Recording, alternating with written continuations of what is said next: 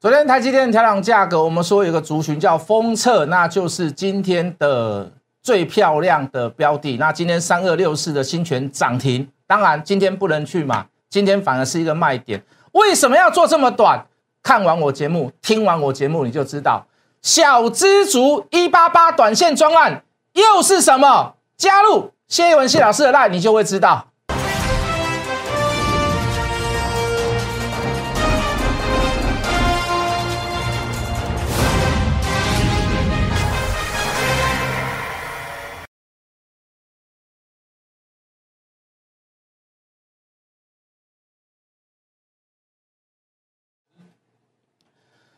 全国的观众，全国的投资朋友们，大家好，欢迎准时收看《决战筹码》。你好，我是谢逸文。好，这个还是出现一个所谓的这个量缩的现象，可是你可以看到大盘是大涨的。那连续涨了四五天，你会发现大部分的股票哦都是涨一些所谓的全指股哦，尤其是前几天的这个垃圾盘。我们说垃圾盘不是这个垃圾盘，是说就拉台积电的盘哦。当然台积电它涨起来有致嘛。哦，那这个涨价其实，在上一次的法说会就略显透出了一些所谓的味道出来。好，那当然它的资本支出增加，在这个这两年当中啊，增加的非常的多，包含德国的厂，包含呃这个这个要去美国设厂嘛，好，所以它势必要去应付一些所谓的这个现金流的这个周转，哦，所以它要把这个价格提高。好，那在盘面上你会看到，上像这个上半周有一天外资买超，可是他买超什么？他买超金融类股。好，那今天你会发现很多的金融类股都在涨，也就是说，大部分的重权值的这个个股，哦，都是处在这个是超越大盘，甚至于是超，甚至于是超过我们的这个这个近期来讲，好像没有什么感觉的这种大涨。好，为什么？因为你都不会去持有，基本上你不会去持有那些股票。哦，那些股票大部分都是一些比较这个这个长期持有者才会去做做买进或者是投资的人。好，所以你会发现涨好像没有太大的感觉，反而跌你会有感觉。好，为什么跌的都是之前热门的股票？好，这个呃涨一波涨完，哦不要说涨完了，就涨一波了以后，呃融资周转率拉升的，哦融资使用率过高的一些股票，对不对？好，反而跌是跌那些股票，但是涨是涨全值类。所以各位，这个这个盘这个盘有还是有没有还是有没有这个隐忧存在？还是有隐忧存在嘛？这个隐忧是什么？我们跟各位解释过。好，第一个大家都知道是疫情嘛。第二个就是什么？最大的隐忧是什么？跟我们金融业有关系的是什么？哦，就是 Q E 减债规模的问题嘛。那你你你，如果你看到行情，你看到盘势，你会发现，哎，自从好像有这个包尔这个风声出来了以后，七月份的这个会议记录报表。出来了以后，你会发现，哎，反而是不跌盘反涨。就指数来看，啊，你一定会觉得很奇怪。哦，当然了，有有人下指令说啊，只能买不能卖。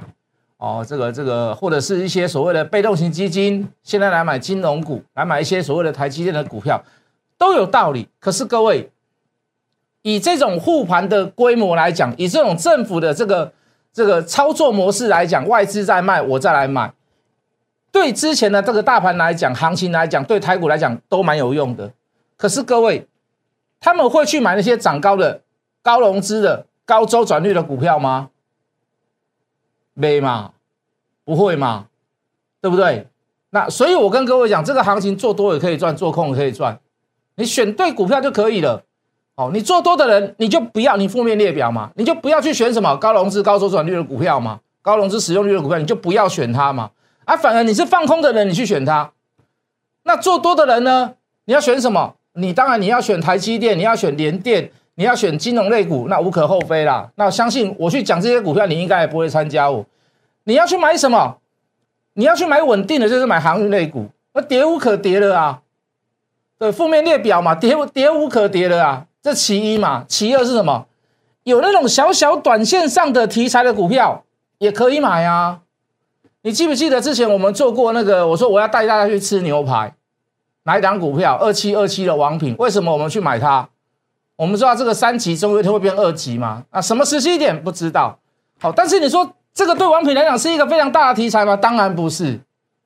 对它的营收有很大很大的帮助吗？一时半刻可以把它之前所呃没有赚到的钱马上可以赚回来吗？当然不是。可是各位，短线上的题材出现，大家就去找那样子的股票。哦，类似像这种有短暂消息性的利多的股票，你可以赚到小短线。哦，那你要赚真的要赚比较波段的股票，稳定的股票，那就是航运类股。好，隐忧在哪？股票我们等下再来讲啦。我还是有帮各位准备啦。啊，我还是希望很乐意跟大家做分享。好，就比如说昨天说，哎，这个这个台积电说要涨价二十八，我说再来一定涨什么？再来一定涨封测嘛，对不对？我们讲昨天讲南茂嘛，讲新泉嘛，讲林森嘛，林森没有涨啦，南茂长下长长长下长的上影线。长的下影线你会觉得很害怕，而且有新权涨停板嘛？那你会发现短线上出现涨停，出现大量，要不要再买？要不再追？什么叫短线？各位，什么叫短线？就就技术面、就量价关系来处理嘛。如果你现在手上没有的人，你要不要去买新权？你当然不要去买新权呐。你要买，你要买谁？买今天跌的嘛。这样我讲的够清楚了啦。哦，这样我讲的够明白了啦。哦。类似像这样子的短线进出的股票，小资族也可以参加，小资族也可以买这种短线股的这种专案哦。我今天会推出啊，先跟各位做个预告。好，先来看隐忧，大隐忧之下，多空都可以赚的大隐忧之下，来，我们讲啊，我们说今天晚上大概就会有一些所谓的即时新闻出来，鲍尔就应该会出现一些谈话。当然，今天晚上这个杰克森动会议应该是一个英歌大对战呐。哦，什么叫阴？阴就是比较强硬的啊，歌就是比较温和的，好，稍微不是那么激进的。那这个鹰派就已经有人放风声了嘛？哦，谁我是不知道的，我知道一个叫路易斯分行，一个叫达拉斯分行。好，那么今年这两个是新的分行的这个 leader 还没有投票权啊。既然没有投票权，他就是在媒体上面讲话哦。他们就两个都属于鹰派的，就讲什么？嗯，九月份应该升息，十月份应该升息，今年啊不是升息啦。哦，这个应该要这个把这个 Q E 的规模减少，哦，那甚至于不排除在明年第一季或今年年底以前就应该做出一些所谓的这个升息的动作。哦，当然他们没有投票权，再说一次他们没有投票权，可是他们总是有发言权吧？讲出来的事情要怎么样？要言之有物，要有所本，要有道理嘛？你不道理，没有人会信你啊！逻辑理论的基础就来自于的这里嘛？你说的论述一定要有逻辑，你没有逻辑，你怎么去说服大家？那谢老师说，为什么这个叫隐忧？我的逻辑在于哪里？为什么要成为这个有隐忧的论述？来，各位，这给各位看过了啦，这是美国的 CPI 嘛？好，Q E 的二十年钱收少，收回去的很少，是因为什么？你真的达到所谓的物价指数，或者是通膨上涨的那种，最多最多就是两趴多啦，最多最多就是两趴多，这两趴多还不会构成所谓的。所谓的所谓的这个物价大涨、物价大乱，可是大家可以看到，近四个月以来都超过三趴以上，超过四趴以上，那甚至于有到五趴的，七月份的年增率五趴。那你你去问嘛，你去问世界各国，你去翻一下这个历史典故，或者是一些什么文书文书考线，你你都会发现，你的 c t v 你的物价来到五趴以上，这是一个非常可怕的事情嘛。而且你是连续性的五趴，连续连续性的五趴。你如果你说你是暂时性的通膨，消费型的通膨，报复型的通膨，OK，很好，好表示我的刺激在短时间之内是达到效果的。而且这个效果，这个货币政策或者是利率政策，对这个民众来讲，对消费来讲是非常非常之好。为什么？因为我怕通缩，我怕没有人消费，所以我这个政策实施下去，哦，我可以造成短暂的。呃，短暂的通膨，那绝对是一件好事，甚至于，好，长期以来的一趴多、一趴多、一趴多，那绝对是一件好事。你有学，如果你有学过总经，你就知道；如果你有学过经济，就知道，通缩其实比通膨还要可怕。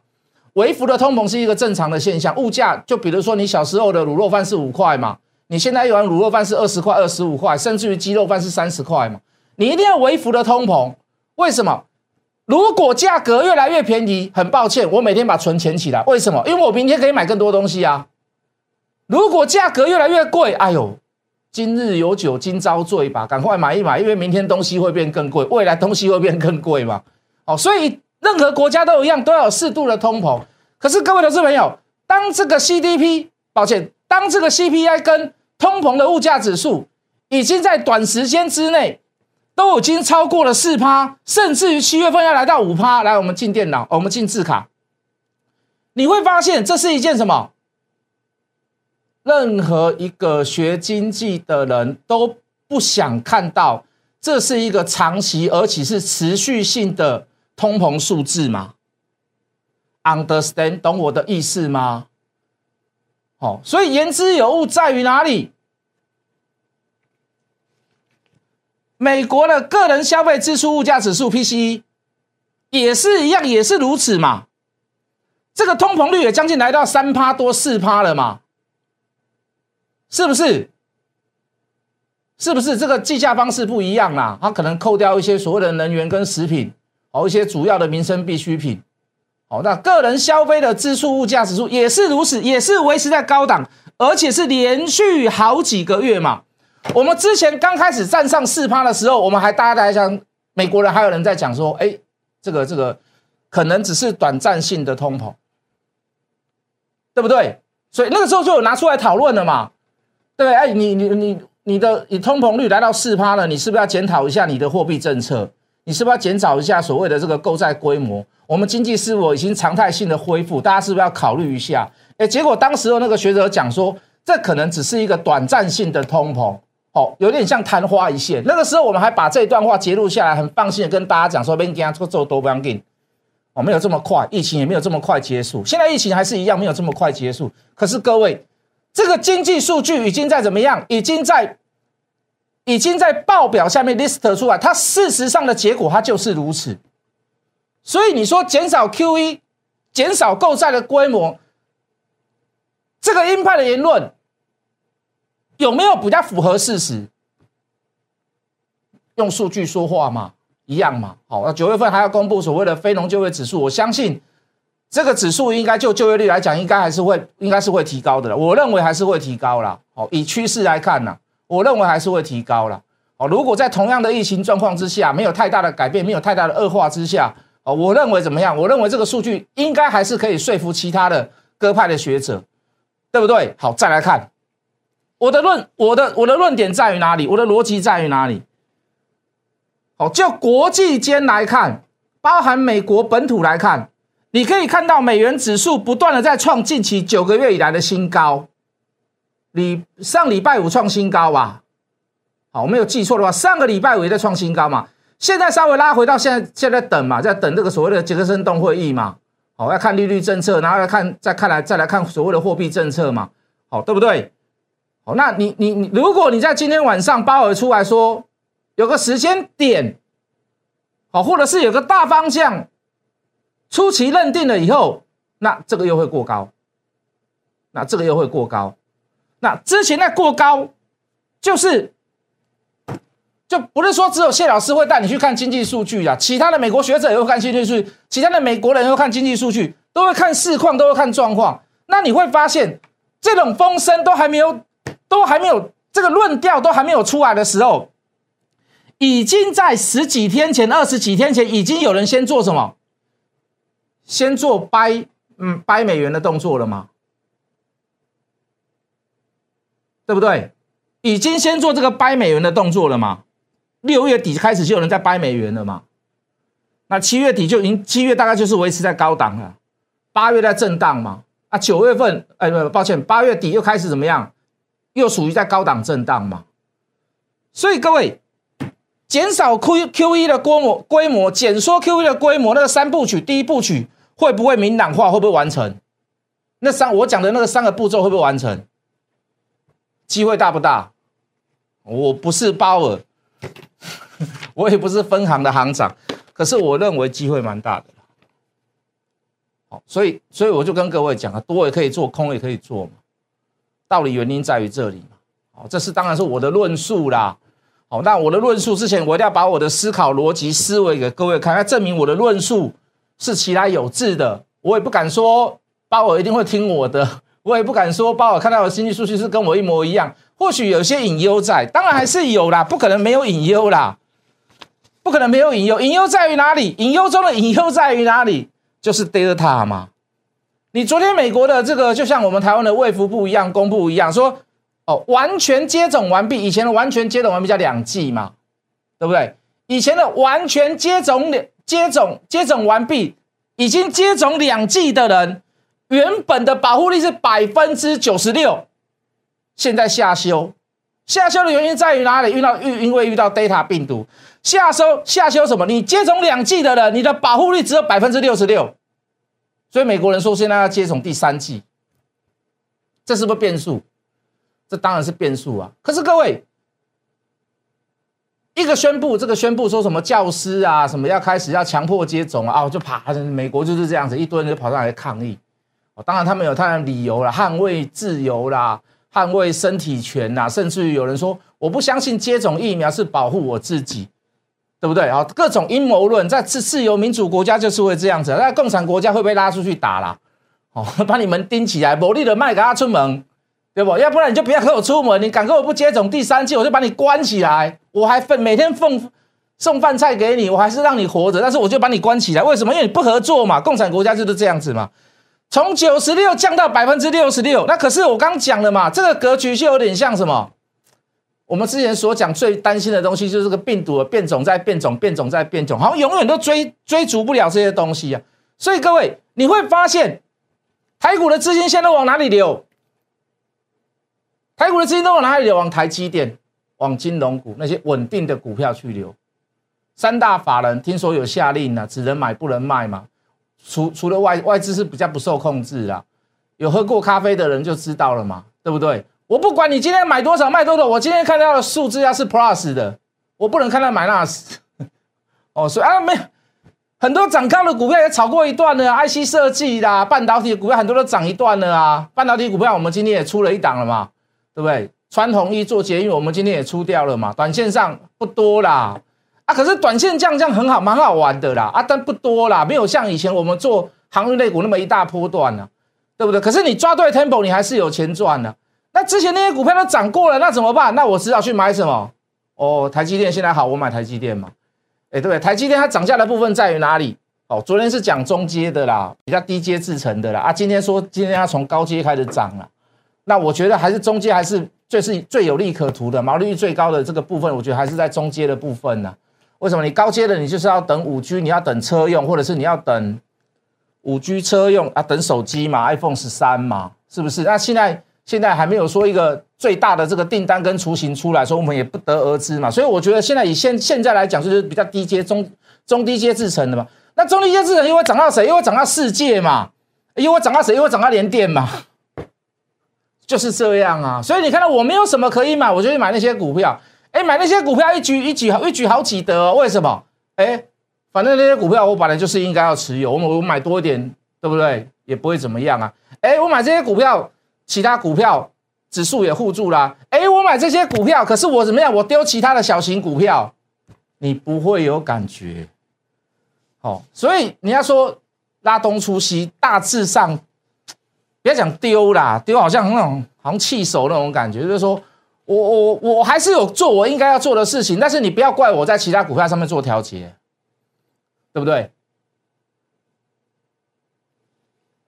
所以呢，你的资讯要比人家快，你的逻辑要比人家快，你的反应要比人家快啊！这个在扩快的过程当中，当别人反应过来的时候，那就是你要丢股票的时候，对吧？我们昨天讲封测，今天封测就不错嘛。对不对啊？今天出大量新权，你说今天是买还是卖？今天是应该要卖啊！今天怎么会是买呢？今天的量比昨天大了大概八倍至九倍呢，七倍，大概七倍以上了，一定在七倍以上了。三二六四的新权你自己查一下嘛，是不是？那今天怎么会是买呢？那如果你的逻辑比人家快，你看到台积电涨价了，再来会涨谁？哎，那你就知道，你昨天就应该要买了嘛，你昨天就应该要知道了嘛，是不是？懂我的意思吗？你今天什么南茂长上长下上影线，你不会去担心呐？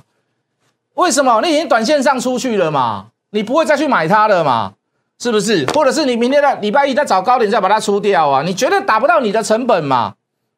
是不是？那不只是这些股票，那有一些，不要说只有做说说多的空的股票，来来来，可以可以卖掉的股票了，不要讲空了。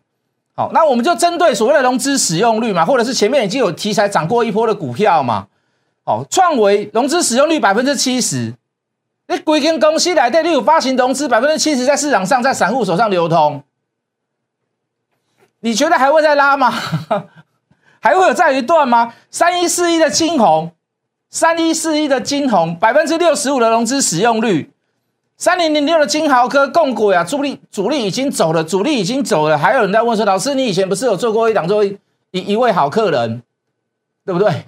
金豪科一位好客人，金 OK，融资使用率百分之五十五，点续百分之五十五，金星科六五三三百分之五十四，富鼎这都炒过了嘛？Mosby Mosby 会好到年底，我告诉你的航运类股会好到明年呢，是不是？它它不动就是不动，它融资使用率就这么高。我们之前融资使用那么高，我们小白这么多在里面，我们就是被人家怎么样？被人家哦要改成股价净值比，同样的道理嘛。八二六一的富鼎融资使用率四十七，迅德融资使用率百分之四十五，美骑马融资使用率百分之四十五，敦泰融资使用率百分之四十三，一堆啦。有些股票我不想再念了啦。有些股票比较小资，我也不想念呐。啊，通家百分之五十四，都涨过了，都有题材过了，都已经，人家都已经收大。你讲我爱头家个物件通吃无？迄店拢已经洗好啊，准备断啊，准备断啊。你讲啊，老师啊，我我我搁要食一碗糜，你连汤都无啊嘛？啊，是不是应该要先离场？对不对？你的逻辑对了，我相信你对你来对你对你操作来讲一定是有帮助的嘛。你至少你不会去踩到雷呀，你至少你不会去碰到一鼻子灰啊。不要说碰一鼻子灰，脚脚去踩钉子嘛，对不？至少啦，熊舅你可以不做空啊，是不是？啊，一天涨一天跌的股票一大堆。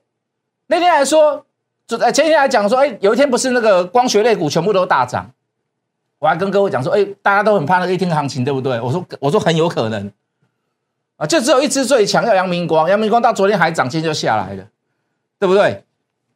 长期以来大涨，或者是昨天大涨，它今天变成大跌。借林啦，昨天大涨一天，灵光啦，八二四九啦，阳明光啦，燕兴啦，强茂啦，建建核心啦，金象电啦，鹏程啦，创哦，创维刚讲过了，汉磊啦，康普啦，一堆啦。那是不是有包含所谓的高使用率、高周转率，甚至已经炒过一段处在高价、高位阶的股票，全部都是这些嘛？所以是不是做多也可以赚，做空也可以赚？是不是用短线来做应对？用技术面来看，用筹码面来看，就是这样嘛？来，我们进字卡，月底了啦，月底了，小资族一八八短线专案。多空都会有，多空都会有。小资族一八八短线股专案，不要被指数所迷惑了。有些股票不会涨，请你，如果你有做反向单，也可以做。有些股票有短线的题材在后面，我等下会介绍哦。有些股票有很确定、很明确的短线的题材在后面，我一样，我带你买，一天两天就走，就是要短线股嘛。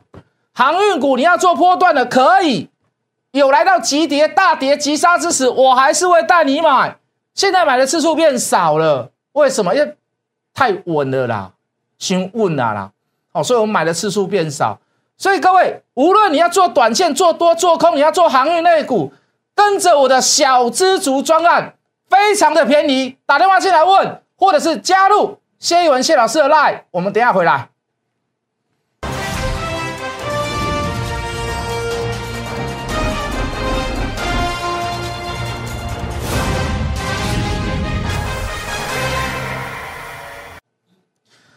做多的股票，短线上会有题材。来，我举一档例子来，我们进电脑。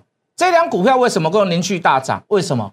因为明年起要全部汰换自动贩卖机。为什么呢？国家政策，以后未来在明年你会发现有许多的自动贩卖机全部都要开发票。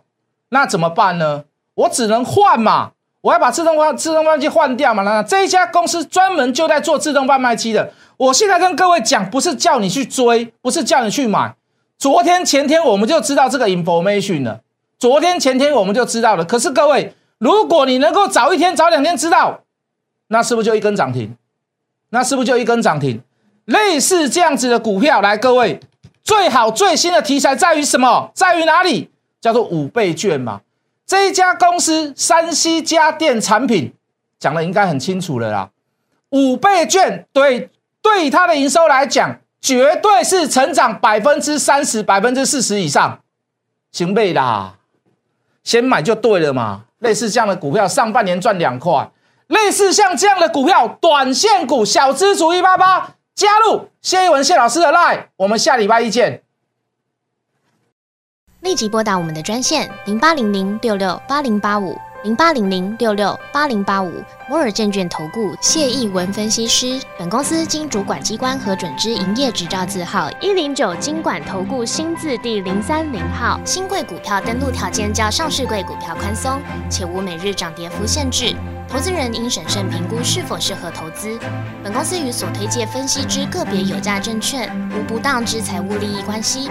本节目资料仅供参考，投资人应独立判断、审慎评估并自负投资风险。